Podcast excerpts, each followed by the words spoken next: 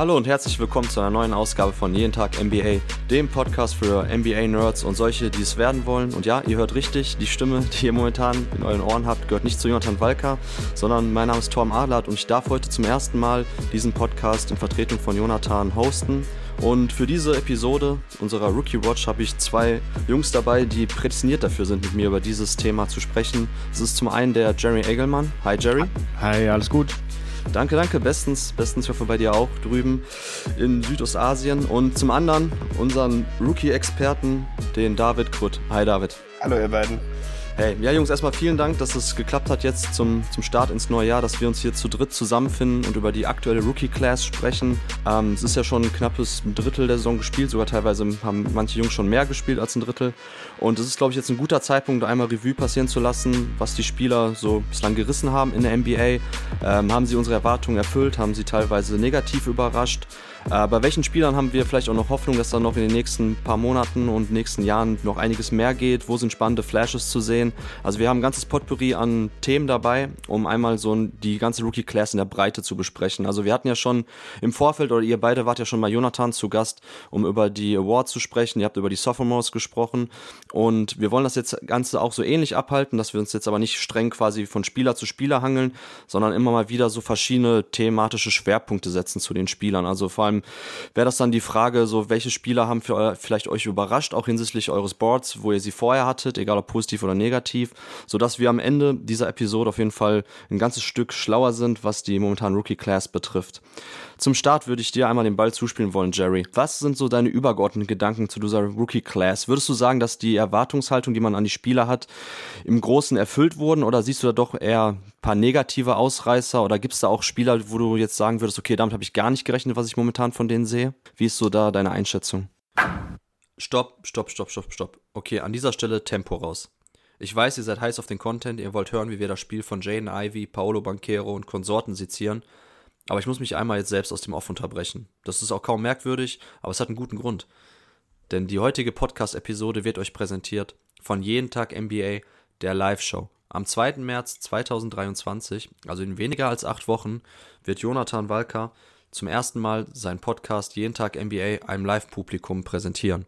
An diesem Abend im Studio 14 der RBB Dachlounge in Berlin wird er zusammen mit einigen Weggefährten und Stammgästen dieses Podcasts die NBA für euch so sezieren und analysieren, wie ihr es gewohnt seid. Tiefgründig, aber auch authentisch. Es wird an diesem Abend einige der klassischen jeden Tag NBA-Formate geben, aber trotzdem alles mit einem speziellen Live-Entertainment-Twist. Ich kann euch versprechen, würde ich an dem Abend nicht selbst auf der Bühne stehen, ich hätte mir auch schon ein Ticket ergattert. Es gibt nur noch wenige Restkarten, von daher an dieser Stelle eben der Hinweis, wenn ihr dabei sein wollt, am 2. März 2023 in Berlin bei der Live-Premiere von Jeden Tag NBA da sichert euch jetzt noch die Tickets für unter 30 Euro. Ihr findet in den Show Notes den Link zu den Tickets oder auf eventim.de einfach jeden Tag NBA Live 2023 eingeben. Ich hoffe, wir sehen uns in Berlin. Bis dann und jetzt viel Spaß mit der Rookie Watch.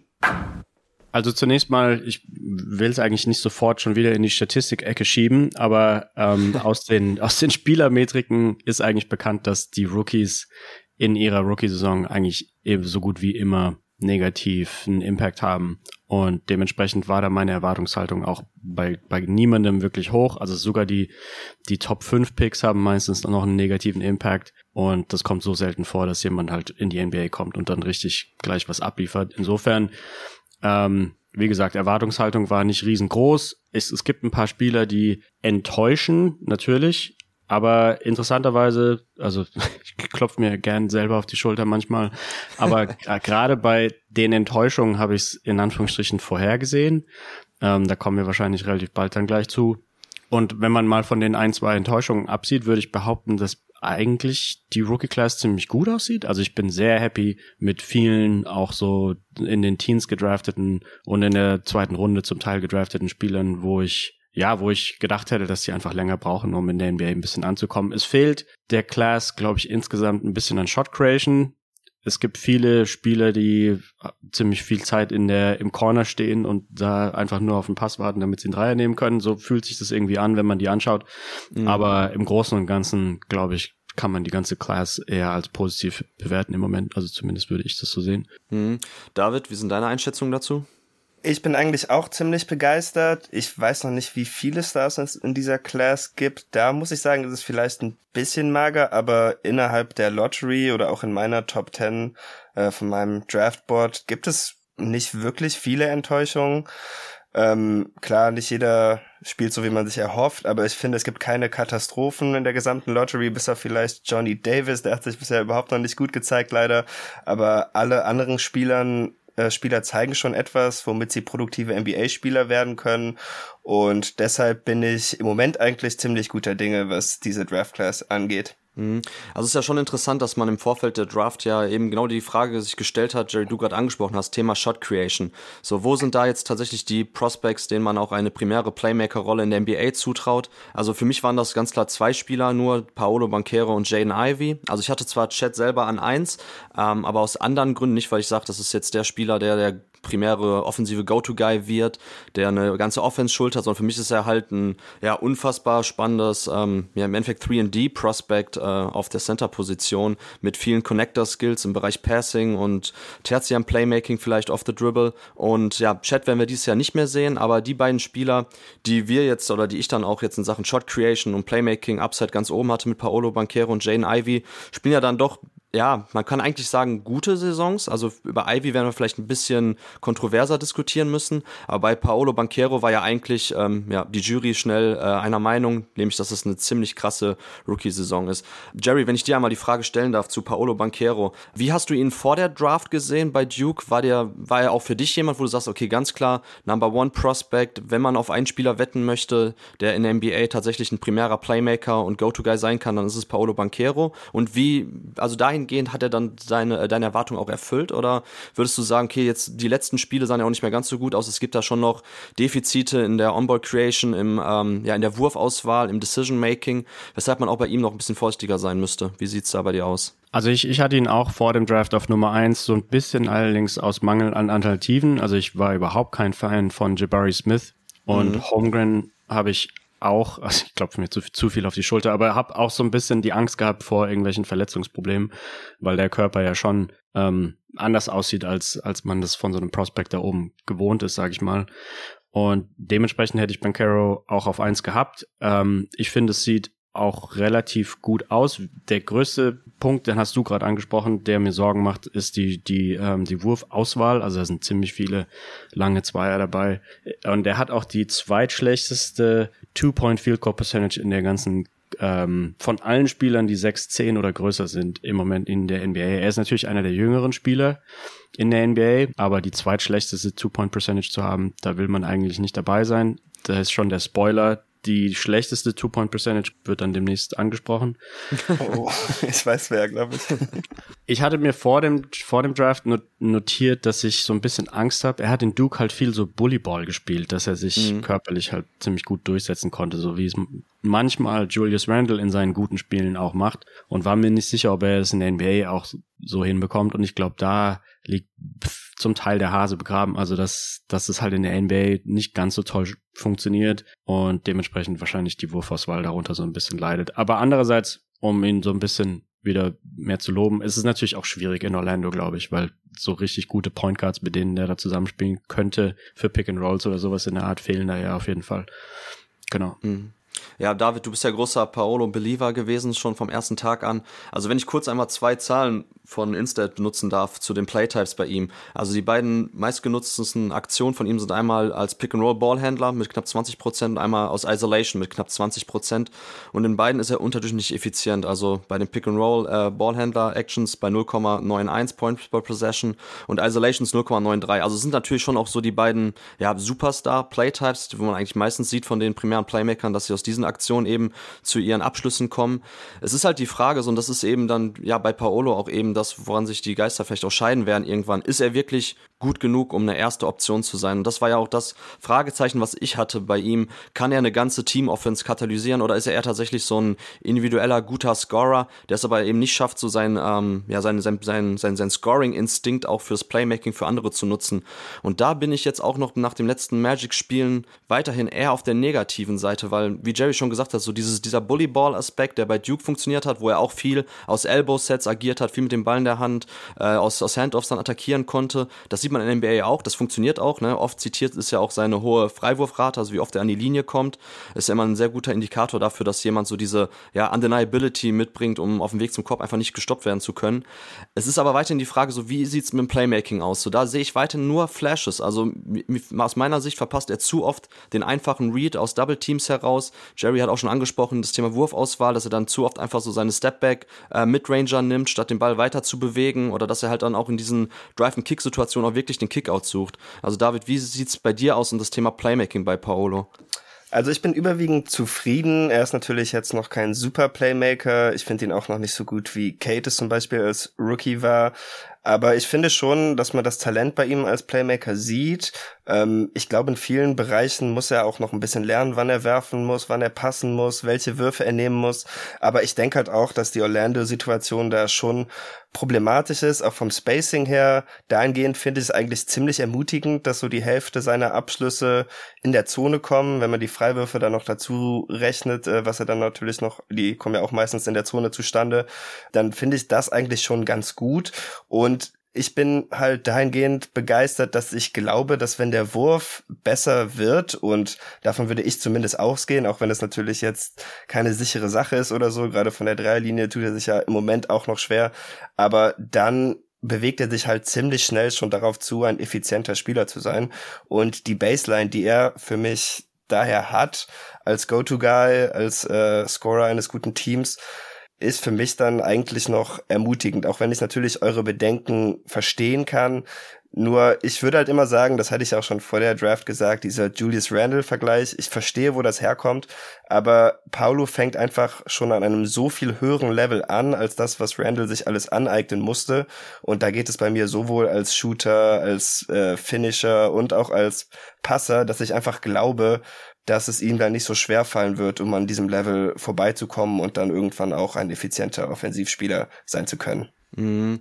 Ja, das ist halt die Frage. Dieser Julius Randle-Vergleich, ähm, der wird mir zu oft auch zu negativ gesehen. Also gerade bei den New Orleans Pelicans, wo dann Randle nach dem Trade mit den Lakers auch so sein, sein Coming Out hatte, so da, da fand ich ihn schon sehr, sehr stark. Also da bin ich eher dann enttäuscht davon, wie er sich jetzt bei den Knicks zuletzt entwickelt hat, ähm, dass er tatsächlich dann eher so ja zum Midrange-Chucker äh, ja, sich entwickelt hat. Aber bei den Pelicans, so dieses Transition-Playmaking, dieser, ja, dieser Drive, diese, die, also die Art und Weise, wie er sich auch, auch zu seinen Spots ähm, off the dribble erkämpft, so, das fand ich ganz cool und da habe ich auf jeden Fall auch viel von Paolo bei Duke gesehen.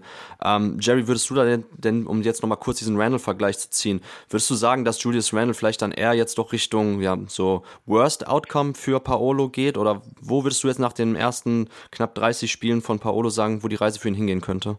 den Randall-Vergleich, den ich, da ich wollte damit nicht implizieren, dass ich ihn schlecht finde oder so. Ich finde, Randall kann ziemlich gut sein. Also, mhm. um nur das Box Plus meines zu zitieren von, von dieser Saison, da ist er bei plus 4,4, das, damit ist er wahrscheinlich in den Top 25 in der NBA. Er hatte letztes Jahr einen ziemlichen Hänger, muss man dazu sagen, aber in dem Jahr davor war er auch schon ziemlich stark mit plus 3,8. Also Randall sieht, sieht für mich in vielen Phasen, die hatten, Nix hatten ja auch irgendwie so einen acht äh, Siege Winstreak oder noch mehr und ähm, haben jetzt allerdings wieder ein paar verloren. Er, er kann, worauf ich hinaus will, Randall kann auf jeden Fall sehr gut aussehen und ich glaube, Ben Caro kann, kann die gute Version von Randall werden und insofern ist es für mich gar kein negativer Vergleich, sondern vielleicht eher ein positiver.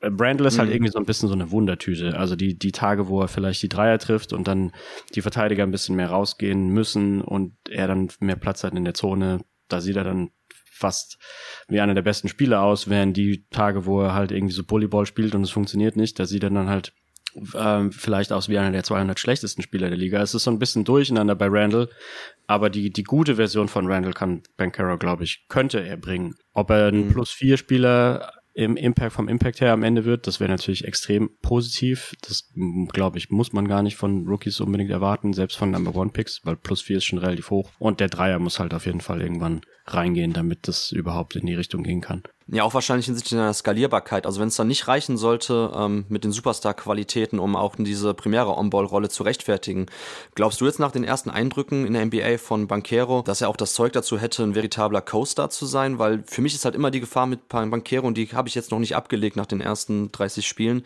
so dass er halt ein guter NBA-Spieler wird, aber halt nicht gut genug, um eine erste Rolle zu rechtfertigen. Und dann eben die Frage ist so, wie, wie viele Abschlüsse, wie viele On-Ball-Raps sollte er kriegen als Co-Star neben einem eigentlich wirklich besseren Spieler. So, das ist ein bisschen die Gefahr. Wie siehst du das, Jerry? Ich würde sagen, das ist extrem abhängig von wahrscheinlich zwei Faktoren, über die wir noch nicht so sehr viel geredet haben. Und zwar einerseits die Defense, mhm. also einfach so aus Impact-Sicht betrachtet. Für mich ist jemand ein Star, wenn er halt irgendwie so plus vier oder besser ist. Und wenn halt die Defense eine plus zwei sein kann, also so in den Top 80 der Liga vielleicht oder Top 50 der Liga sogar. Und da sehe ich auf jeden Fall die Möglichkeit, dass er da hinkommen kann. Ähm, ich weiß nicht, ob das der richtige Coaching-Staff ist. Ich weiß nicht, ob das die richtige Umgebung ist. Orlando, die sind ja jetzt auch schon äh, ziemlich lange relativ unerfolgreich.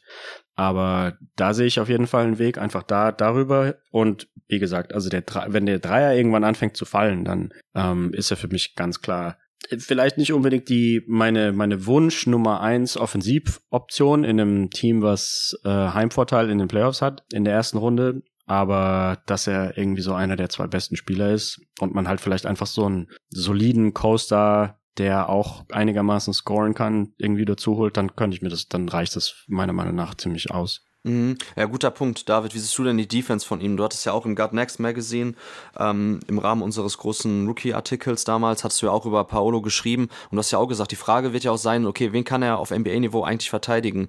Ein Small Ball Fünfer wird er wahrscheinlich aufgrund seiner ja, seiner, seiner mangelnden Länge und ähm, vertikalen Athletik wohl nicht sein, also dass er tatsächlich ein primärer Ringbeschützer ist. Und dann ist die Frage, sind seine Help-Instinkte als Vierer gut genug, um Weakside Rim Protection zu liefern? Wen kann er vor sich halten? So, wie sind da jetzt deine ersten Eindrücke aus defensiver Sicht? Also da bin ich auch mehr oder weniger zufrieden. Es ist natürlich, defensiv ist er schon mehr Wing als Big, würde ich sagen. Also vielleicht sogar eher ein Dreier als ein Vierer. Mhm. Aber ich glaube jetzt nicht, dass man sich da jetzt wahnsinnig schwierig tut, ihn irgendwie zu verstecken. Also ich glaube auch nicht, dass man ihn verstecken muss. Er wird, glaube ich, ganz gut defensiv funktionieren auf einem NBA-Court ob er jetzt kurzfristig äh, irgendwie positiven Impact liefert, das würde ich halt schon anzweifeln. Aber ich denke nicht, dass er in seiner Karriere irgendwann in einer äh, Situation sein wird, wo das Team irgendwie sich schwer tut, um dafür zu sorgen, dass sie die Minuten mit ihm gewinnen können, einfach weil er zu schlecht verteidigt. Also das denke ich nicht. Dafür ist er zu stark, ist zu flink und damit wird er, denke ich, auf jeden Fall um die Runden kommen. Hm, okay, ja, dann glaube ich, haben wir jetzt auch genug zu Paolo Banquero gesagt. Ich würde noch ganz kurz einmal seine aktuellen Zahlen hinterherwerfen. Das sind einmal 34,1 Minuten pro Spiel, die er sieht jetzt in den 30 Partien, legt 20,9 Punkte auf, führt damit natürlich auch die Rookie Class an, legt 6,7 Rebounds auf, ist damit auf Platz 3, 3,9 Assists pro Spiel, damit auf Platz 2, ähm, die meisten Turnover mit 3 von allen Rookies. Also er ist natürlich der Spieler auch mit der krassesten, ähm, ja, mit den krassesten On-Ball-Zahlen. Also er, keiner schultert mehr in seinem Team als Paolo Banquero von den Rookies. Äh, man hatte jetzt zuletzt Jane Ivy ohne, ohne Killian Hayes und ohne Kate Cunningham auch in einer prominenteren Rolle gesehen, aber grundsätzlich ist Paolo halt der einzige Spieler auch in dieser Class, der jetzt schon bei einem Team die Number One Option ist und das spiegelt sich natürlich auch in den Zahlen wieder. Also ich weiß nicht, ob ihr das jetzt noch irgendwie anders sehen würdet, aber ich glaube, man kann jetzt schon sagen, dass das Rennen um den Rookie of the Year vorbei ist, oder? ich denke schon. Ähm, ja, also ich sehe es, ich sehe es auch so. Also wir kritisieren ihn ja hier schon relativ stark, aber das ist mhm. ja alles unter dem Gesichtspunkt, dass er der Nummer 1 Pick war und ähm, die die anderen ähm, die anderen Spieler sind auf jeden Fall weit entfernt. Und ich glaube, in einem Redraft würde er ganz sicher auf Nummer eins gehen. Also vor allem mit der neuen Information, dass Holmgren sich verletzt hat und dann, dass Jabari die Concerns, die man schon vorher hatte, einfach auch nicht ausräumen konnte. Hm. Ja, dann kommen wir jetzt zu einem Spieler, den ich sonst vielleicht auch noch rein in den Raum geworfen hätte als ähm, Number One Pick. Damals, ich hatte ihn an zwei, Jaden Ivy, auch noch vor Paolo, in einer, in einer, ja, in einer Kiste für sich selber einem, in einem Kasten. Die beiden Spieler eben als ähm, ja, Playmaking und offensive Go-To-Guy Optionen. Und zwar, ja, bei Jane Ivy ist eben die Frage so, ich glaube, da könnten wir jetzt ein bisschen drüber diskutieren. Ich weiß nämlich nicht bei euch beiden, wo ihr ihn seht. Bei Jane Ivy bin ich eigentlich, und ich, wie gesagt, ich hatte ihn an zwei, also sehr hoch. Ich bin trotzdem auch einigermaßen zufrieden, muss ich sagen. Also der Saisonstart war holprig, aber jetzt, wo wir gesehen haben, dass er auch mehr On-Ball-Raps kriegt, ähm, er legt momentan, die Zahlen sind 15,1 Punkte pro Spiel, 4 Rebounds, 4,1 Assists, trifft den Dreier mit knapp 31,5 Prozent, seine Freiwürfe mit 73,7 Prozent. Und bei Jane Ivy war natürlich die große Frage, okay, sein Speed ist absoluter Wahnsinn, also schon jetzt von ersten Tag an eine der ja, dynamischsten Spieler mit dem Ball in der Hand in der NBA, bewegt sich da auch in einer ja, in einer, sag ich mal, Kasten auch mit Spielern wie Ja Morant, Aaron Fox. Also kaum einer ist schneller in Transition vorne mit dem Ball in der Hand als Jane Ivy, kommt da immer wieder zu einfachen Punkten. Und die Frage war natürlich im Halfcourt, wie sieht's da bei ihm aus? Er war bei Purdue jemand am College, der kein nennenswertes Midrange-Game hatte, so dass man eben gerade die Frage stellen konnte, okay, wie sieht's aus mit dem Ball in der Hand gegen eine Drop-Coverage auf NBA-Niveau, gegen längere Verteidiger?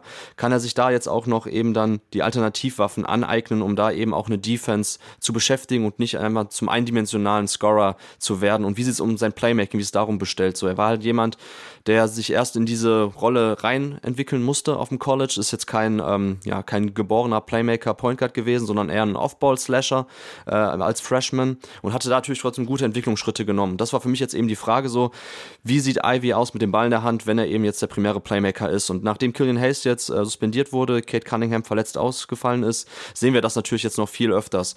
Und da würden mich, bevor ich jetzt gleich dann zu meinen Zahlen komme und zu meinen Eindrücken vom Tape, eure ersten Einschätzungen zu Jane Ivy interessieren. Vielleicht David, machst du jetzt den Anfang so. Wie findest du Jane Ivy jetzt nach knapp 35 Spielen? Ich muss sagen, ich bin bei ihm vielleicht sogar ein bisschen enttäuscht, aber er war natürlich auch jemand, der bei einer der Weltmeisterschaften ähm, mein Herz gewonnen hatte und deshalb hatte ich auch große Stücke auf ihn gehalten. Ähm, ich finde ihn physisch gesehen nicht ganz so imposant, wie ich mir erhofft hätte, weil im College sah er natürlich groß aus, was natürlich auch daran liegt, dass die Guards alle kleiner sind. Aber ich hatte gehofft, dass er da in der NBA vielleicht auch ein bisschen größer aussehen würde. Dabei fand ich ihn jetzt doch schon deutlich kleiner als Kate. Und ansonsten ist er halt schon in vielen Bereichen sehr roh. Gleichzeitig muss ich aber sagen, dass einfach das Tempo, mit dem er spielen kann und seine Athletik überzeugen auf jeden Fall. Ähm, ich hätte gerne ein bisschen mehr Vielseitigkeit in seinem Game. Klar, wir sind alle nicht so dafür, dass Spieler viele Midrangers nehmen, aber einen ab und zu mal reinstreuen könnte, glaube ich, auch bei ihm nicht schaden, da es doch schon eigentlich immer ziemlich klar ist, was er vorhat aber ich bin immer noch bereit, einfach auf seine Athletik zu setzen. Ich finde, der Wurf sieht auch ziemlich gut aus, ist vielleicht manchmal ein bisschen flach und ich bin mir nicht sicher, ob er als ähm, Pull-up-Shooter im Moment nicht sogar besser ist. Da scheint er irgendwie einen besseren Rhythmus zu haben. Aber im Großen und Ganzen denke ich dafür, wo er gezogen wurde, finde ich es ziemlich okay, wenn man auf das Langzeitpotenzial setzt, wenn er auch dieses Jahr noch nicht ganz so effektiv ist. Ja, Jerry, was sagst du? Also, ähm, ich bitte dich darum, nicht die Encore-Zahlen zu nennen jetzt bei Jane Ivy. Nein, mein allererster Punkt. Nee, ähm, darf ich die Dreier, nee, die Dreierquote hast du ja schon vorgelesen. Also die ist ja auch nicht so, so toll, aber mit 31,5 Prozent. Aber wie gesagt, also Rookies, dass die im ersten Jahr ihre Dreier treffen, ist tendenziell eher, eher selten und daraus ergibt sich dann zum Teil natürlich auch das On-Off. Vielleicht kann man ganz kurz anreißen, dass das On-Off von extrem vielen Rookies sehr desaströs aussieht dieses Jahr. Aber da kann man eigentlich fast nichts draus schließen. Also sogar Kevin Durant hatte zwei Jahre lang ähm, negatives On-Off und ich glaube im ersten Jahr mehr als minus zehn. Und ja, auch in so Teams wie Detroit finde ich das dann insgesamt auch relativ schwer zu bewerten. Das ist natürlich noch mal schlechter, wenn man in einem schlechten Team ein schlechtes On-Off hat. Aber die Leute können ja vielleicht auch Teams wechseln und vielleicht entwickelt man sich dann woanders anders unter einem anderen Coaching-Staff etc. Zu Ivy, was mir aufgefallen ist, was ich interessant finde an seinem Tempo, ich, kurzer Bogen zur Leichtathletik, ich hätte ihn irgendwie lieber in einer Staffelmannschaft als in der, als als 100 Meter Läufer, wenn das Sinn macht. Also ich, ich habe irgendwie den Eindruck, dass er so ein bisschen diesen Ira Okoro Speed hat und zwar, dass er Tempo aufnehmen kann, wenn quasi freie Bahn ist für so eine Art Fastbreak-Situation. Mhm. Aber, aber interessanterweise fehlt ihm irgendwie der enorme erste Schritt im Halfcourt. Also Halfcourt hattest du ja auch angesprochen. Und irgendwie würde man ja eigentlich denken, dass dann eine große Korrelation ist. Also Leute, die halt extremes Tempo aufnehmen können, wenn sie schon beim Laufen sind. Dass diejenigen dann halt auch eben einen extrem schnellen ersten Schritt haben, aber der fehlt mir so ein bisschen bei Jaden Ivy. Das ist so ein bisschen die Enttäuschung. Was ich positiv finde, ich finde die Größe von ihm eigentlich gar nicht so schlecht. Ich finde für jemand, der so wenig wiegt, wie er wiegt und so schnell wie er ist, da sind ja sehr viele Spieler in der Gewichtsklasse oder mit dem Body Mass Index, die katastrophale Verteidiger sind. Und da finde ich, sticht er so ein bisschen positiv raus. Also vor allem in der Motivation, aber auch mit der Länge. Also ich, da, das sehe ich irgendwie insgesamt gar nicht so schlecht. Ich kann mir gut vorstellen, dass er ein relativ guter Wing Defender werden könnte. Und ich finde es auch angenehm, dass, dass er überhaupt so diese Motivation mitbringt, weil viele Spieler, die da oben gedraftet werden und irgendwie schon klar ist, dass sie viel scoren sollen, die, die probieren es dann in der Defense oft gar nicht. Und ähm, ja, da, da sehe ich halt einfach die, da sehe ich die Motivation und das, das macht mich glücklich. Insofern. genau. Ja, also ähm, wie, wie, wie würdest du die Unterscheidung bei ihm machen zwischen On-Ball-Defense und Off-Ball-Defense? Weil was mir aufgefallen ist, ich finde ihn auch On-Ball ähm, besser als erwartet, weil da war bei Purdue, also nach dem Purdue-Tape gab es ein paar Fragezeichen, ob er sich da wirklich reinhängt, ob er nicht dann zu einfach sich ausschlagen lässt, obwohl er dann auch in der lateralen Bewegung ganz ordentlich ist. Ähm, und ja, bei Off-Ball finde ich es momentan eher problematisch. Also ich finde, er verpennt oft Help-Rotation, gerade dann, wenn er in der Backline steht, so diese, die, diese Tag-Situation, wo er den abrollenden Spieler kurz aufnehmen muss, da ist er immer spät dran. Also ich sehe da momentan eher tatsächlich den Shift bei ihm hin zu einem ähm, veritablen Point-of-Attack-Defender und weniger zu einem, ja, Helper auf den Flügelpositionen. Wie, wie würdest du da die Unterscheidung machen? Also ich muss dazu sagen, ich habe natürlich nicht jedes Detroit-Spiel gesehen. Ich habe drei oder vier dann, glaube ich, am Ende angeschaut ähm, im Zuge für diesen Podcast. Und da ist mhm. mir das mit dem Offball nicht aufgefallen. Ich mhm. fand ihn eigentlich in, im Offball ganz in Ordnung und eigentlich auch relativ motiviert, irgendwelche zu irgendwelchen Closeouts zu rennen, die vielleicht gar nicht unbedingt sein Mann waren, wo sie natürlich irgendwie so defensiv aus der Logik ergibt, dass es jetzt sein Mann ist, zu dem er hinrennen muss, weil jemand anderes rotieren muss etc. Und jetzt muss er halt in den Corner rennen, um den Wurf zu contesten. Aber da gibt es Spieler in der NBA, die, die machen das aus Faulheit schon nicht und er hat immer ziemlich motiviert probiert. Insofern mhm. ähm, war ich da tendenziell positiv überrascht, aber wie gesagt, also vielleicht habe ich auch da die einfach die die besseren Spiele von ihm gesehen, das kann gut sein. Okay, also was ich jetzt noch kurz ergänzen möchte zu Jane Ivy, ähm, genau, die Encore-Zahlen sehen verheerend aus mit ihm auf dem Feld, aber das hast du ja schon ausgeführt, Jerry, dass es jetzt auch dann keine so große Überraschung ist. Also was halt noch spannend ist bei ihm, sind bei den äh, Shooting Splits, bei der Three-Point, äh, bei den Field Goals, dass er aus dem Catch and Shoot 36,7% trifft und die Pull-Ups mit 24,6%. Also wenn er in einer Off-Ball-Rolle ist, neben einem anderen Playmaker, so diese, diese rein Catch-and-Shoot-Würfe, die trifft er ganz gut. Ich hätte jetzt so aus technischer Sicht eine Erklärung dafür, weil ich finde, Ivy hat so eine Art, ja, halben Setshot eher, also ein bisschen so wie Ja Morant auch. Und es mhm. ist natürlich ein Wurf, den du leichter aus dem Catch-and-Shoot nehmen kannst, als aus dem Drib Dribbling. Also off the Dribble, gerade bei diesen Pull-Up-Dingern, wenn ähm, Ivy vorher den Ball ein paar Mal auf den Boden gesetzt hat, vielleicht auch in Isolation ist und dann den Wurf nimmt, so da überrascht es mich nicht, dass, die Quote deutlich schlechter ist. Unabhängig davon, dass natürlich Pull-ups äh, eben logischerweise schlechter getroffen werden als äh, unguarded Catch-and-Shoot-Dreier, ist es bei Ivy trotzdem noch ein sehr bemerkenswerter Anteil seiner Offense, der eben klar dafür spricht, dass er auch eine gute Off-Ball-Rolle einnehmen kann, weil da der Dreier weniger problematisch ist als eben als On-Ball-Spieler. Und was mir jetzt aufgefallen ist, bei Purdue hat er halt so gut wie gar keine Floater und Runner genommen oder auch ähm, Pull-ups aus der Midrange. Da ist er trotzdem immer irgendwie zum Korb gekommen. Also das ist in der NBA jetzt nicht mehr so einfach. Ich würde da die Unterscheidung auch zu Morant machen. Ich fand sowieso, das war immer ein relativ lazy Vergleich, so die beiden, Morant und Jane Ivy. Aber der ganz große Unterschied bei den beiden in den On-Ball-Geschichten ist einfach, dass Ja Morant ein viel, viel besserer ähm, Ballhändler ist, also aus einer Dribbling-Perspektive. Also gerade bei solchen Geschichten, wenn Ja Morant Tempo aufnimmt, und da würde ich dir auch zustimmen, Jerry, ich finde, dass bei Jane Ivy dieser erste Schritt, den du da vermisst, oder, oder, die, oder die, dieser Antrittsschnelligkeit, rührt, glaube ich, auch viel daher, dass einfach mit dem Ball in der Hand ist es für ihn schwieriger, wenn er eben nicht so ein Open Floor vor sich hat eben, sondern tatsächlich noch einen Gegenspieler, dass er mit seiner Shiftiness da wirklich den Ball auch sich in dem richtigen Augenblick, in den richtigen Winkel vorlegt. So, da finde ich einfach so, dieses, dieses tighte Ballhandling geht ihm noch zu sehr ab und das ist bei Morant ganz anders. Genauso wie es dann darum geht, wenn er schon den ersten Schritt gemacht hat, vor seinem Gegenspieler gekommen ist und dann irgendwie eine Drop-Coverage, den Big Man da eben attackieren möchte. Da ist Morant jemand, vielleicht sogar der beste Spieler momentan, wenn es darum geht, mit verschiedenen Euro-Steps und, und anderen ähm, Tempo-Variationen noch an dem Mann vorbeizukommen und dann halt auch mit so richtigen, ja, Finesse-Abschlüssen am Korb dann irgendwie dann effizient auch noch äh, abzuschließen abschließen, das fehlt bei Ivy auch. Also ich finde so diese, ähm, dieser Moment, wo er den Gather-Schritt macht, so, wo er dann den Ball aufnimmt und das ist, glaube ich, auch der Grund, warum viele seiner Abschlüsse noch so sehr awkward aussehen und auch teilweise off sind am Ring, weil er einfach da nicht so die Körperbalance hat wie ein ähm, Ja Morant. Das hätte man jetzt nach dem Purdue-Tape nicht unbedingt für möglich gehalten, aber ich finde, das ist momentan noch so sehr offensichtlich, dass er da einfach ein bisschen am struggeln ist, wenn es darum geht, eben das Tempo dann zu verschleppen und auch mit den richtigen technischen Abstoppmomenten dann beim Dribbling eben zu den Abschlüssen überzugehen. Äh, mir gefällt es wiederum, dass er zumindest jetzt versucht, als Counter gegen diese Drop-Coverage den ähm, Pull-Up-Wurf aus der Mitteldistanz zu nehmen. Die äh, Two-Point-Field-Goal-Percentage bei den Pull-Ups liegt bei 35,6 Prozent. Ist definitiv nicht gut, müssen wir nicht drüber sprechen. Aber ich finde so, dass das Tape trotzdem ähm, besser aussieht als die Zahlen, einfach weil er die richtigen Dinge macht. Das betrifft auch sein Playmaking. Ich finde, dass er mit dem Ball in der Hand, gerade aus dem Pick and Roll, die Detroit Pistons laufen auch sehr viele ähm, Drag-Actions, wo er quasi so in, am Anfang des Angriffs so zwei Blöcke oben gestellt kriegt, dann eben dann sich aussuchen kann, welchen Screen er nutzt, wie er dann eben den Verteidiger attackiert. Und in solchen Momenten, finde ich, macht er ganz gute Reads. Also er ist auch jemand, der, wenn er ein Pick and Roll attackiert, erkennt, dass eben der dritte Verteidiger von der Backline, von der Weakside-Ecke rüber rotiert, dann den Skip-Pass spielt. Also das sind Sachen, die man vielleicht so gar nicht erwartet hat, dass er das konstant auf einem guten Niveau schon macht jetzt momentan.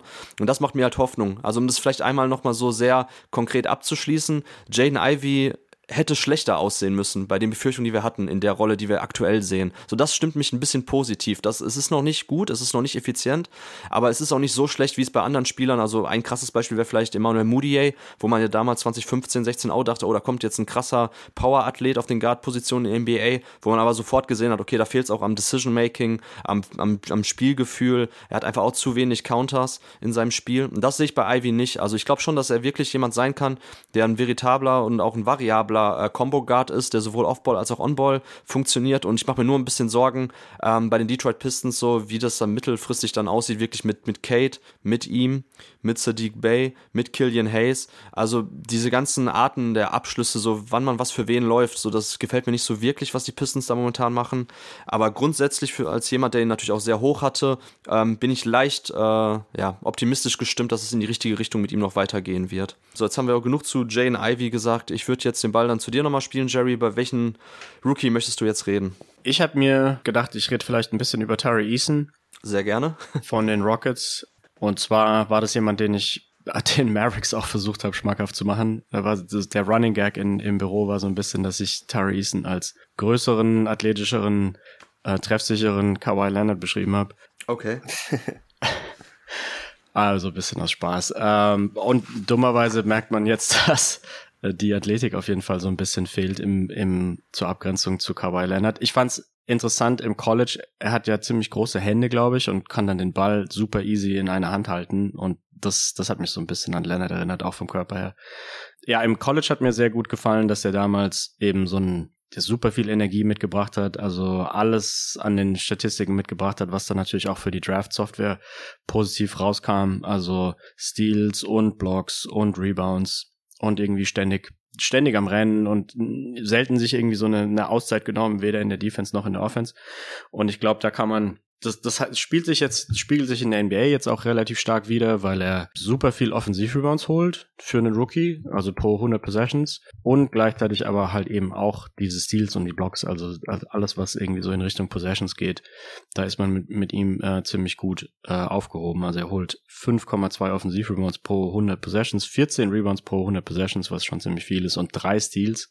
Also ich glaube, wenn man diese Offensivrebounds plus Steals plus Blocks addiert, dann ist könnte, könnte ich mir vorstellen, Walker Kessler vielleicht noch besser. Ähm, aber er ist da schon oben dabei und er wurde ja auch nur auf 17 gedraftet. Und was halt fehlt, ist der Wundepunkt sind die, die Abschlüsse am Ring. Also er holt sich extrem viele Bälle selber aus dem Spiel heraus, eben durch die Offensivrebounds.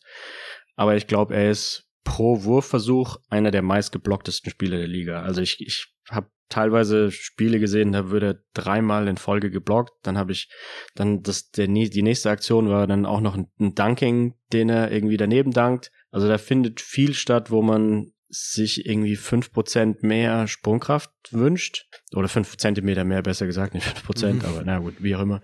Ähm, und ja, da, das ist natürlich insofern besorgniserregend, dass Spieler meistens ja nicht von der Athletik her nicht besser werden. Also die werden ja, wenn sie älter werden, springen sie eher, eher weniger hoch. Insofern weiß ich nicht, wie viel Luft da nach oben noch sozusagen ist. Er gefällt mir als Energy Big, der dann auch eben stretchen kann, immer noch ziemlich gut. Ich würde ihn auf jeden Fall in den Top 10 draften und hätte ihn auch vorher in den Top 10 gedraftet. Und er trifft auch die Dreier mit 37 Prozent im Moment. Das ist auf jeden Fall ein gutes Zeichen, dass selbst wenn halt die, die Sachen um den Korb herum dann am Ende doch nicht klappen, dass er dann halt eben als Stretch Big fungieren kann, irgendwie als Stretch Power Forward.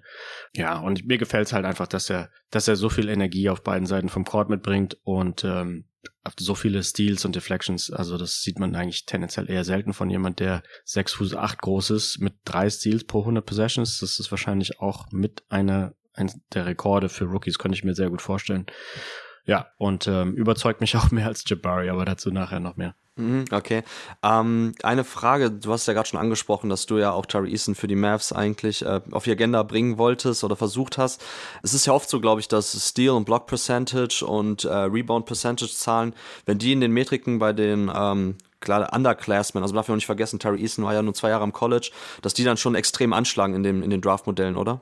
Ja, insgesamt, ähm, Steals ist das der Koeffizient oder die, die Metrik, die Statistik, die den höchsten Unterschied macht. Also wenn da Spieler gute Stilzahlen mitbringen, dann sind die, dann ist eigentlich schon sozusagen vorherprogrammiert, dass die Software den dann auch als positiv sieht. Und genauso gut natürlich auch dann in die andere Richtung. Also bei Spielern, wo die Stils komplett fehlen, da, da schlägt die Software dann in die andere Richtung aus. So zum Beispiel so Anthony Edwards, dass dann so ein Red mhm. Flag sozusagen sofort von der Software geschmissen wird, weil, weil halt vielleicht so ein Indikator ein bisschen da ist, dass die Defensivmotivation nicht immer existiert. Und mhm. damit fällt man natürlich manchmal aufs Maul. Die Software ist natürlich nicht perfekt, ähm, aber man hat auch so ein paar Situationen, wo man in der Vergangenheit ziemlich deutlich viele Spieler viel weiter oben gedraftet hätte mit der Software, als sie dann am Ende genommen wurden und die dann richtig gut wurden. Also Kawhi zum Beispiel war in der Software in den Top 5, Draymond Green war in der Software in den Top 10 und wurde ja am Ende in der zweiten Runde gedraftet. Also solche Spieler erwischt man damit relativ häufig. Halliburton war auch jemand mit hohen Stilzahlen. Also das ist ein sehr unterbewerteter Faktor im Allgemeinen. Mhm. Also ich muss immer dran denken, äh, kurzer, ähm, kurz, kurzer Exkurs bei äh, Jeremy Lin ist mir letztens bei Batorvik aufgefallen. Damals die Zahlen, Lin war ja undrafted. Ähm, ich glaube auch, dass es immer ein guter Indikator ist, um auch funktionale Athletik irgendwie messbar zu machen, ne? Weil das Ding ist natürlich, wenn Anthony Edwards auch ein schönes Beispiel, du kannst die, den, der kraftvollste Power-Athlet der Welt sein, wenn du das aber einfach nicht wirklich aufs Feld bringst in, ähm, ja, in richtige Aktion, was natürlich auch damit reinspielt, ist Decision Making, ist Awareness defensiv. Aber wenn du das nicht machst, dann bringt dir die Athletik halt auch nichts. Und das war bei Lin halt auch sehr extrem, der eine hohe Anzahl an Dunks hatte damals äh, bei Harvard und halt auch eine sehr hohe Steal Percentage, dass man damals auch schon hätte vielleicht sehen können, okay, also ich glaube, die, die Draft-Modelle wären jetzt auch bei Jeremy Lin damals eher angeschlagen, als es damals eben jetzt nur mit dem Eye-Test war oder das generell damals noch nicht so, das noch nicht so bei den Teams irgendwie vorhanden war in den einzelnen Abteilungen, dass man da tatsächlich großen Wert drauf legen sollte, um das irgendwie messbar zu machen. Bei Terry Easton, ich finde auch, das ist ein absoluter, also ihnen zuzuschauen, ich muss auch immer an den tasmanischen Teufel denken. Also oftmals war es dann ja auch Pre-Draft so bei Easton, dass man sagt, okay, der kommt einfach jetzt nur über seine Energie, der kommt einfach jetzt nur über seine Länge, über seine Athletik. Das finde ich aber nicht. Ich finde einfach, der hängt sich total rein. Und Effort hast du auch schon angesprochen, Jerry macht halt einen sehr, sehr großen Anteil eben dann auch an dem, oder für den defensiven Impact aus. Äh, David, wie siehst du denn Terry Easton? Würdest du auch sagen, dass es jemand ist, der eigentlich noch mehr gepusht werden sollte? Weil, ähm, was auch interessant ist, nachdem wir jetzt schon über die On-Off-Zahlen vorhin gesprochen haben, also bei den Rockets sehen wir, dass Terry Easton einen positiven Impact hat. Also sein, ähm, sein On-Off-Differential liegt bei plus 6,2. Liegt natürlich auch an den miesen Startern teilweise. Äh, aber wie siehst du Eason, David? Ich mag ihn eigentlich sehr gerne. Ich bin natürlich immer für chaotische Spieler zu haben und ich würde sagen, das ist er an beiden Enden des Feldes, sowohl als defensiver Playmaker als auch einfach, wie er sich offensiv so ein bisschen reinbringt mit den Offensive Rebounds zum Beispiel, die ihr schon angesprochen habt. Wo ich mich ein bisschen äh, frage, ist, weil er ja auch schon was älter ist, für einen Rookie zumindest, ähm, ob er es hinkriegt, das alles ein bisschen mehr zu channeln, ein bisschen gewinnbringender zu gestalten, dass sich Coaches vielleicht auch eher darauf verlassen wollen. Denn ich könnte mir vorstellen, dass diese Art, ja, Coaches vielleicht ein bisschen zuwider ist. Die haben ja lieber Spieler, wo sie wissen, was sie Spiel zu Spiel davon kriegen. Und das weiß ich nicht, ob er das so ganz bietet. Aber für seine erste Saison, für jemand, wo es Skillbedenken gab, muss ich sagen, bin ich schon ziemlich zufrieden und glaube, dass wenn er das alles ein bisschen strukturierter aufziehen kann, dann wird er auch ein sehr guter NBA-Spieler sein. Ja, also ich glaube, bei Eason sind wir dann alle jetzt erstmal Fan von. Noch kurz die Splits, also in den letzten 36 Spielen kommt er auf durchschnittlich 19 Minuten, legt 8,4 Punkte auf, trifft 37,2% seiner Dreier. Jerry hat ja schon angesprochen, dass er durchaus auch ein Floor-Spacing-Element reinbringt, trifft 82,5% seiner Freiwürfe, 5,4 Rebounds, 0,8 Assists, 1 Turnover, 1,2 Steals und 0,5 Blocks.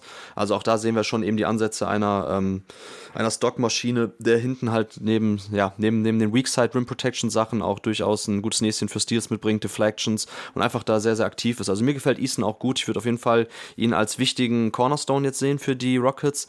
Ähm, David, bevor ich den Ball zu dir zurückspiele, vielleicht bleiben wir aber eben bei den Rockets und nehmen jetzt Jabari Smith direkt rein, weil wir schon bei dem Team sind. Ähm, Jerry, ich würde dir jetzt auch dann da jetzt gerne den Vortritt lassen, dass du einmal jetzt nochmal ja, Jabari Smith äh, den Leuten erklärst und warum du auch mit ihm haderst. Ja, also das hat auch schon angefangen vor dem Draft. Deswegen bin ich im Moment nicht furchtbar überrascht von seiner Performance. Ich hatte da irgendwann mal einen Tweet gepostet, dass er die niedrigste Zwei-Punkt-Trefferquote von allen College-Spieler 6, 10 oder größer hatte, die in den letzten 18 Jahren gedraftet wurden.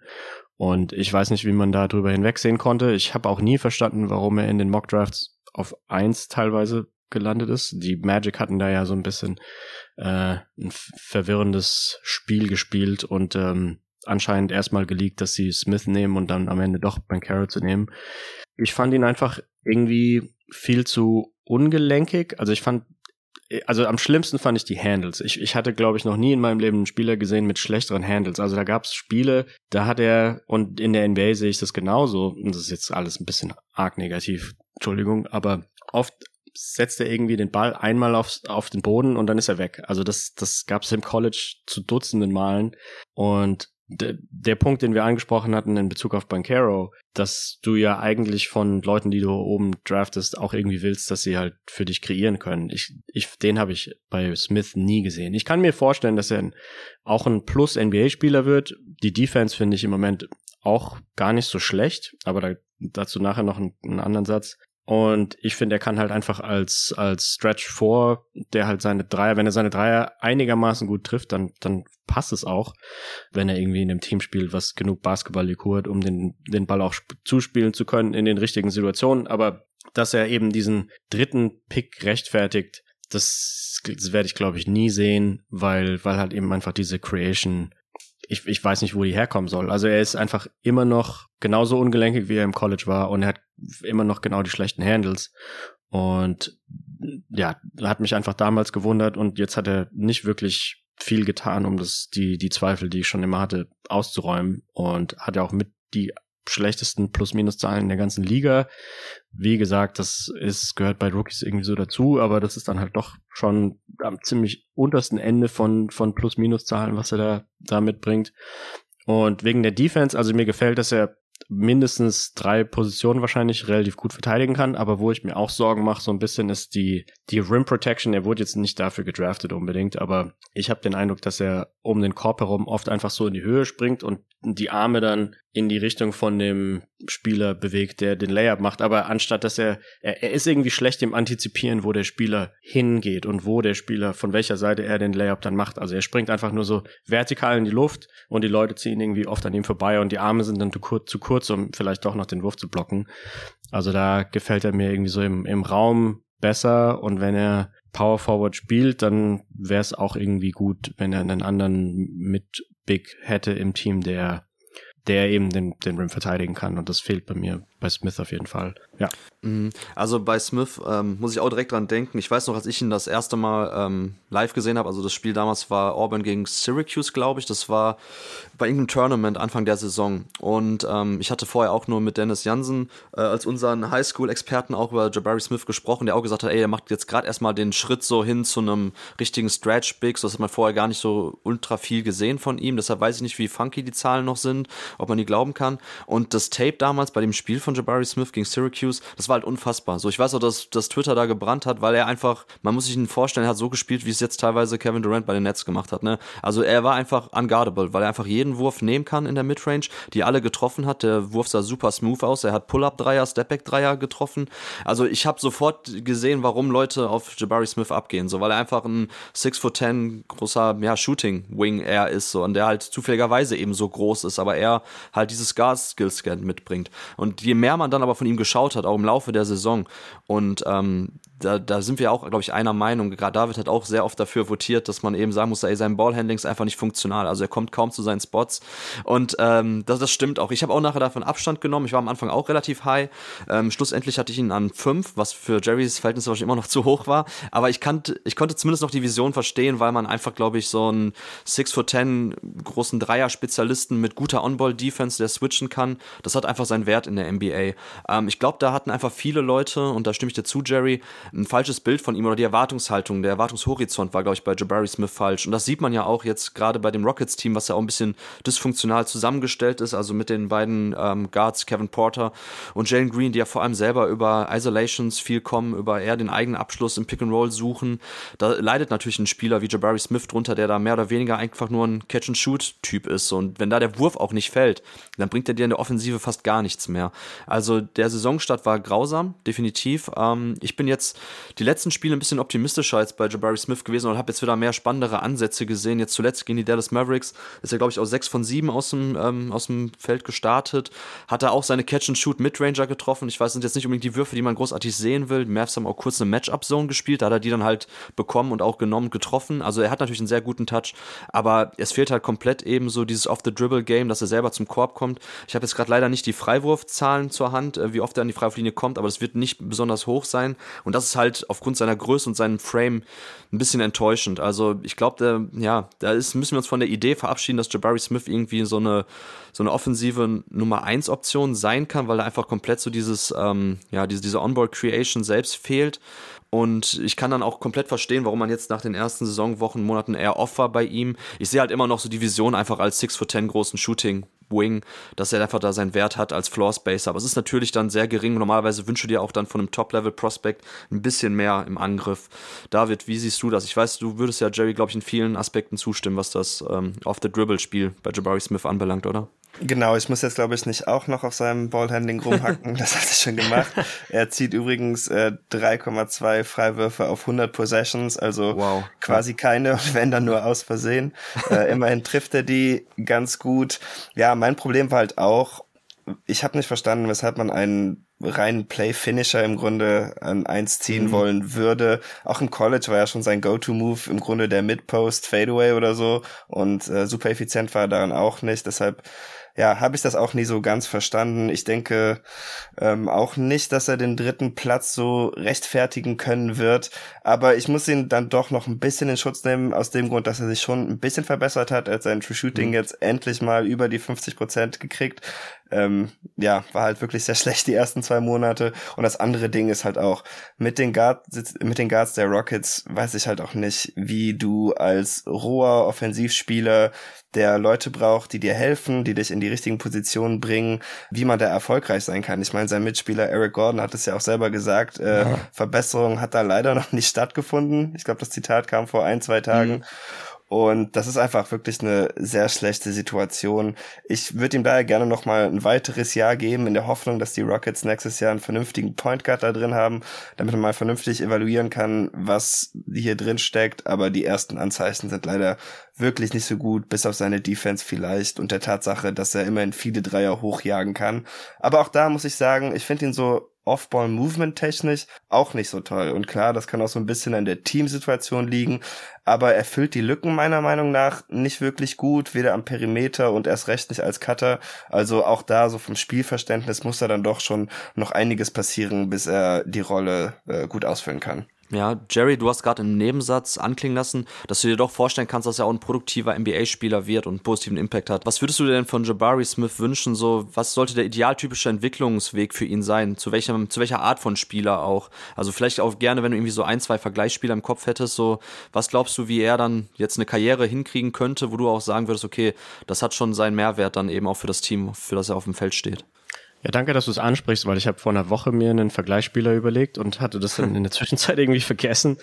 Und also ich, ich glaube, der Weg zu einem positiven Impact Player ist, dass man realisiert, dass wahrscheinlich das so gut wie nie was wird mit der Creation, dass man ihn halt wirklich als Stretch 4 benutzt und als sonst nichts anderes, dass man halt quasi die ganzen Versuche, ihn aufzuposten oder dass er irgendwie versucht, irgendwie zum Korb zu kommen, dass man ihm den Ball gibt, dass man das schon von vornherein lässt. Also ich meine nicht, dass es oft gemacht werden würde im Moment bei den Rockets, aber ich glaube, da dazu ist einfach der, der Körper zu ungelenkig, um das überhaupt versuchen zu zu wollen. Und Handles sind meistens eine Sache, die die verbessern sich bei Spielern kaum. Und ich würde mich dementsprechend bei ihm einfach auf die Stärken konzentrieren und halt die völlig versuchen auszunutzen und hier wäre jetzt ein der Vergleich und das ist natürlich dann so ein bisschen schade für einen Nummer 3 Pick, aber das klingt jetzt vielleicht ein bisschen komisch, aber so ein so ein bisschen so eine Art Maxi Kleber, vielleicht mhm. mit ein bisschen weniger Rim Protection, aber vielleicht mit einem leicht besseren Dreier so in der Art,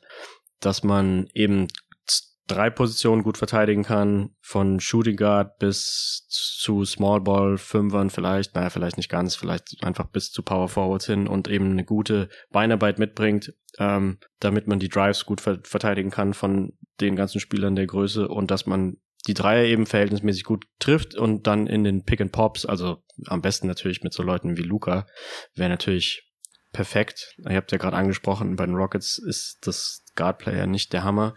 ähm, aber ja, also mit, mit Aufbauspielern, die eben das Pick and Pop gut lesen können. Ja, dass man sich auf Dreier werfen konzentriert und das einfach als, als Stärke ansieht und dementsprechend, ja, das ist hauptsächlich daher die Würfe kommen, die man eben auf dem Feld nimmt. Hm.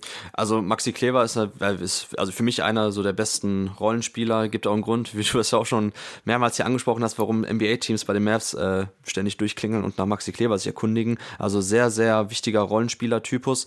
Ähm, das ist, also ich habe ja damals gesagt zum Jonathan im Pod, äh, im Idealfall ist halt Jabari Smith so ein 3D Wing ähm, im Stile eines Clay Thompson. So, da habe ich auch gesagt, das ist natürlich schon der Best Case, aber du hast halt jemanden, der sich eigentlich exklusiv primär durch den Distanzwurf und generell durch seinen Jumpshot definiert in der Offensive und der halt hinten wirklich ein, ähm, ja, im Idealfall halt ein Lockdown-Verteidiger ist. Ob Jabari Smith das On-Ball hinkriegt, aber zumindest erlaubt er dir, glaube ich, auch ein Switching-Scheme zu spielen. Das macht Alperen Schengen halt jetzt eben nicht. Also den willst du eigentlich lieber im Drop haben und nicht aufs Level des Screens hochbringen oder switchen.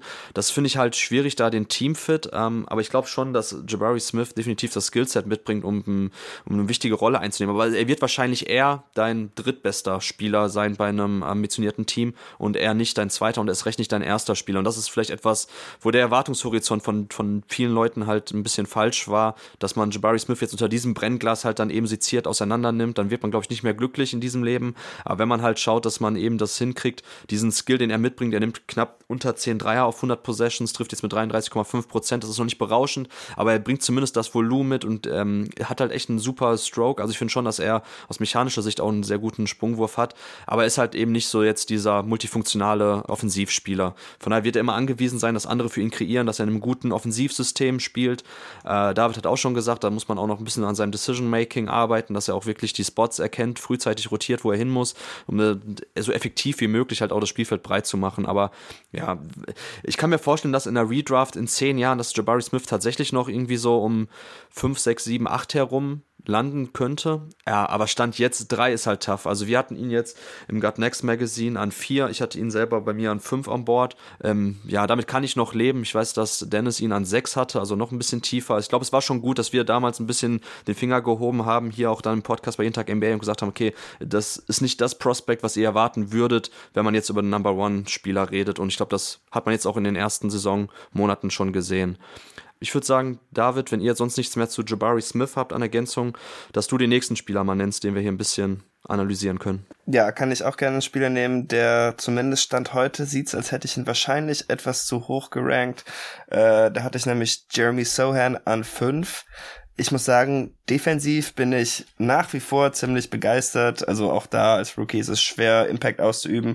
Aber man sieht immer wieder Flashes, wo er Spieler gut verteidigt. Auch wenn er natürlich Teil der Truppe war, die es Pop nicht gerecht machen konnte und es nicht geschafft hat, Luka Doncic jetzt vor ein paar Tagen unter 50 Punkte zu halten. Und hatte Luka ja auch ein paar Stepbacks gegen ihn.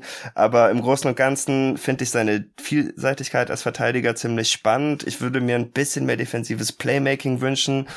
Ähm, aber es war ja eigentlich schon von vornherein klar, dass er eher so ein Verteidiger ist, der solide bleibt, als jemand, der da jetzt wirklich Plays aufbricht oder so. Ähm, wo ich mich aber ein ja am meisten Ärger oder frustriert bin, sagen wir es so, ist einfach, dass er offensiv dann doch noch viel, viel, viel roher ist, als ich gedacht hätte. Ich dachte, der könnte auch vielleicht von Anfang an ein bisschen mal was Straight Line Drives mit dem Ball in der Hand machen oder als Offballspieler einen Dreier treffen. Aber die äh, Shooting-Form von ihm war dann halt doch leider viel kaputter, als ich es gedacht hatte. Er trifft jetzt nur 21 Prozent seiner Dreier, nimmt nur zwei Versuche pro Spiel, also nimmt wirklich kaum Dreier. Wenn man die Dreier sieht, dann weiß man aber auch schnell, weshalb. Äh, die Spurs sind jetzt schon dazu umgegangen, dass sie seine Freiwurfbewegung komplett umgestellt haben. Er benutzt da ja nur noch eine Hand. Ähm, auch wenn man sagen muss, dass es schon mal gut ist, dass er sich das A traut und B ist der Erfolg im Moment da. Da wird aber auch klar, dass äh, die Arbeit an seiner Offhand oder am Ellbogen, was auch immer da flattert, muss auf jeden Fall noch gemacht werden, dass er ein brauchbarer Offensivspieler sein kann. Das heißt, das Ceiling, was ich mir so erhofft hatte, das sehe ich jetzt, glaube ich, im Moment nicht so ganz, aber ich finde trotzdem ermutigend, dass er es schafft, trotz dieser vielen Probleme, es irgendwie noch ähm, ein positives On-Off bei den Spurs hat, die ja im Moment eigentlich wahrscheinlich das schlechteste Team der Liga sind und ja, ich bin gespannt, was draus wird, aber ein bisschen enttäuscht einfach, wie roh er im Moment noch zu sein scheint. Mhm. Wie sieht's bei dir aus, Jerry? Auch eher negativ überrascht oder was war so deine Erwartungshaltung bei Jeremy Sohan? Ja, überraschenderweise ging es bei mir genau andersherum. Also ich dachte eigentlich vor dem Draft, dass er offensiv furchtbar roh ist. Das waren so meine Notizen, dass ich, dass ich ihn defensiv auf jeden Fall sehr impactful sehen kann. Aber die Offense hat mir überhaupt nicht gefallen. Also da waren sehr viele Reads im College, wo er einfach nicht verstanden hat,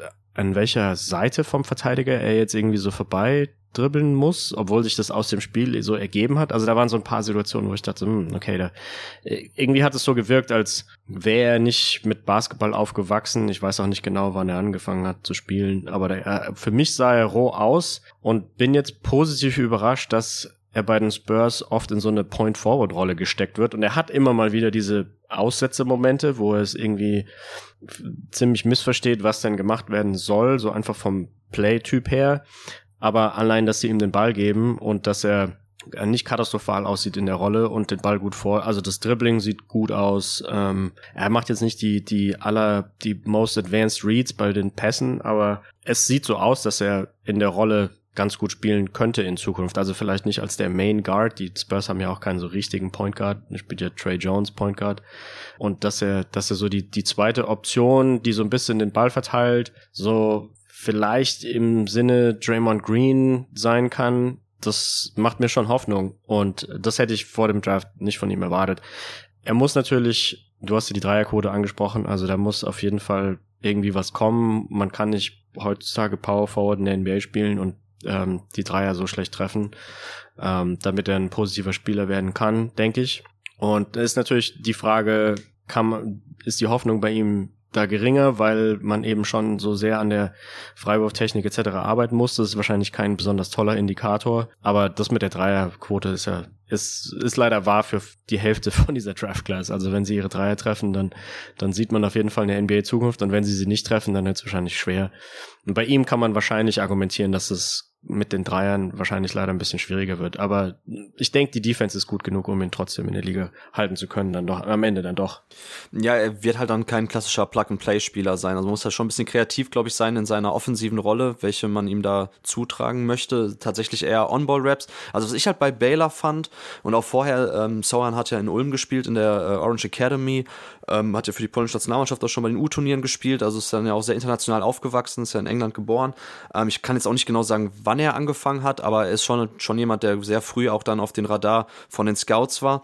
Ähm, ich finde halt bei Sohan interessant, dass du das angesprochen hast mit dem ähm, On-Ball Decision Making, wenn es jetzt um den Drive geht. So, ich finde halt, wo er wirklich ähm, stark ist und was man damals schon bei Baylor auch gesehen hat, dass er echt ein guter sekundärer Passer und Playmaker ist. Also ich ist halt niemand, der jetzt primär immer deine Pick and Roll läuft, den den Ball nach vorne bringen lässt. Also diese optimale Draymond Green äh, Ersatzrolle sehe ich jetzt noch nicht für ihn, aber er war halt damals schon jemand, der immer ganz gute Passing Reads hat, wenn es darum geht, irgendwie eine Defense, die schon in Bewegung ist, die schon in Scramble-Situation ist, weiter zu bestrafen. Oder der selber dann auch mal ein Closeout attackieren kann, wenn es gegen ihn gelaufen wird, dann den Dump-Off-Assist spielen kann. Also ich würde schon sagen, dass Sohan, das erkennt man jetzt dann auch schon ein bisschen so an der Art und Weise, wie ähm, Greg Popovich ihn einsetzt, dass er ihn auch da manchmal so im Off-Ball-Screens schickt, dann den Ball in der Hand gibt und dass er dann eben attackieren kann, dass er durchaus eben so on the move Entscheidungen treffen kann und da auch die richtigen Pässe spielen kann. Das finde ich auch echt wertvoll und spannend. Und gerade auch aufgrund seiner Größe, seiner variabil, äh, variablen Defensivarbeit ist halt jemand, wo ich sagen würde, man braucht halt ein bisschen Kreativität, um ihn richtig einzusetzen. Ich habe jetzt gerade mal kurz nachgeschaut wegen den Würfen. Also bei den Catch-and-Shoot-Dreiern trifft er halt mit 19,3 Prozent, also die Quote sogar noch ein bisschen nach oben, die paar äh, Pull-Up-Dreier, die er getroffen hat.